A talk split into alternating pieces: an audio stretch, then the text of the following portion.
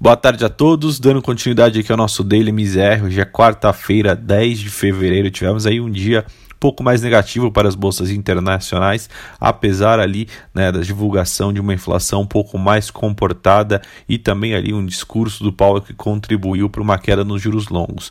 É, lembrando que os investidores lá fora estão aguardando ali né, novos catalisadores para empurrar as ações ali aos seus novos recordes históricos.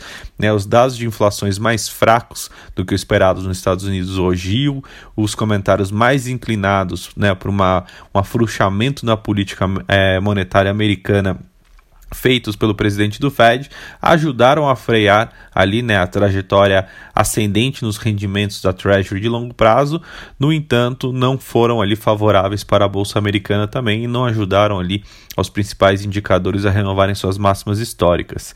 É, além disso, né, o, os dados do Escritório de Estatística do Trabalho dos Estados Unidos, que divulga o CPI, ou Índice de Empregos ao Consumidor, né, é, mostrou um avanço de 0,3 é, de janeiro frente a dezembro e de 1,4 em relação ao mesmo mês do ano passado.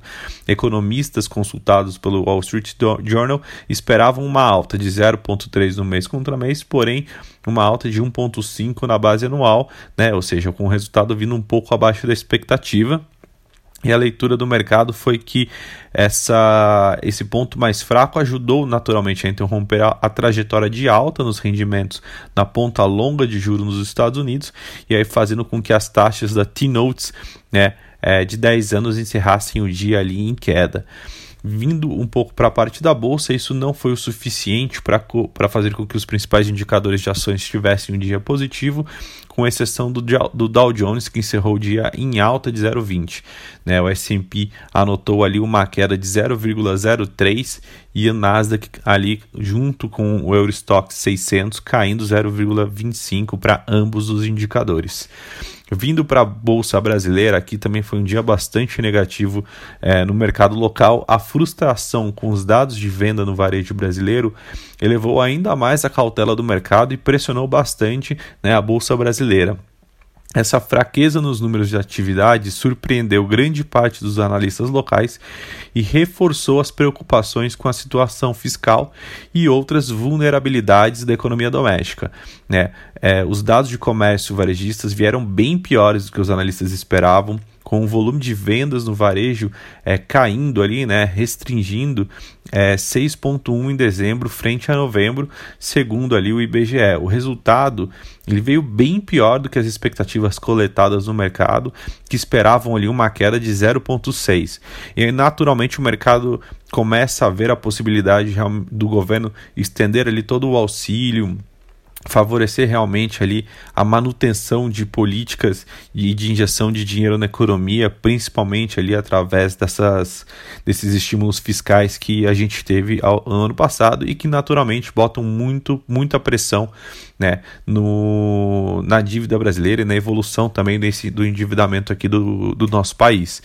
E aí, vindo um pouco para a parte de câmbio, o dólar encerrou é, a sessão desta quarta-feira em leve queda, né, muito ali por conta do monitoramento dessas incertezas domésticas, apesar de toda né, a baixa inflação que a gente viu nos Estados Unidos, que deveria inclusive é, corroborar por uma queda ainda mais acentuada da, da moeda americana.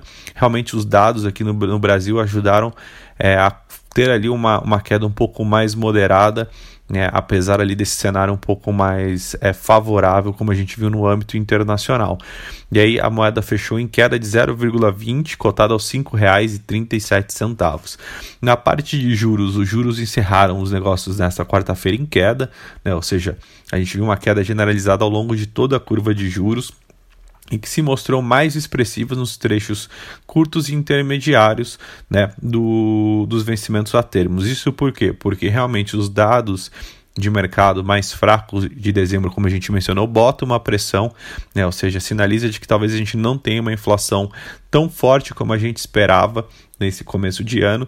Então, favorece ali um cenário do Banco Central de manutenção de estímulos monetários, ou seja, de sustentar a taxa Selic, né, por um, no, no atual patamar por um maior período de tempo. E isso naturalmente faz com que todos os vencimentos mais curtos e intermediários sofram ali uma forte queda que não foram acompanhados pelos vencimentos mais longos. O que a gente viu nos vencimentos é, mais longos da curva realmente foi uma queda é, muito próxima da estabilidade, pois naturalmente, como a gente já mencionou, tem ali um risco fiscal muito grande no Brasil, principalmente ali se os, se os atuais governantes resolverem estender as políticas é, fiscais de auxílio à população, que pode ali é, acentuar muito a, a trajetória da, do endividamento brasileiro. Bom, por hoje essas são as notícias. Amanhã a gente volta com mais informações. Muito obrigado.